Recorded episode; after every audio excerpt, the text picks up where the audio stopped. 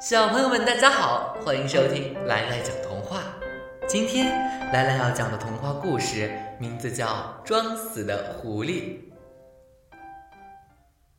一天，小公鸡到树林里寻找食物，狡猾的狐狸看见了，动起了歪脑筋。狐狸躺在路边装死，心想：只要小公鸡一走到我跟前。我就猛扑上去。一只小老鼠提醒小公鸡：“前面有只狐狸，当心被它吃掉。”那是一只死狐狸。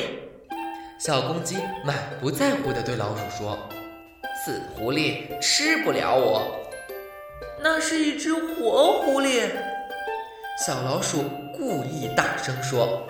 死狐狸的嘴巴是张开的，狐狸听见了，赶紧张开嘴。小公鸡这才明白，狐狸是在耍花招。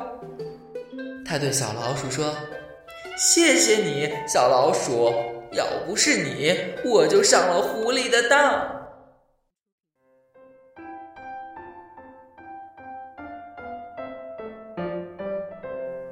好了。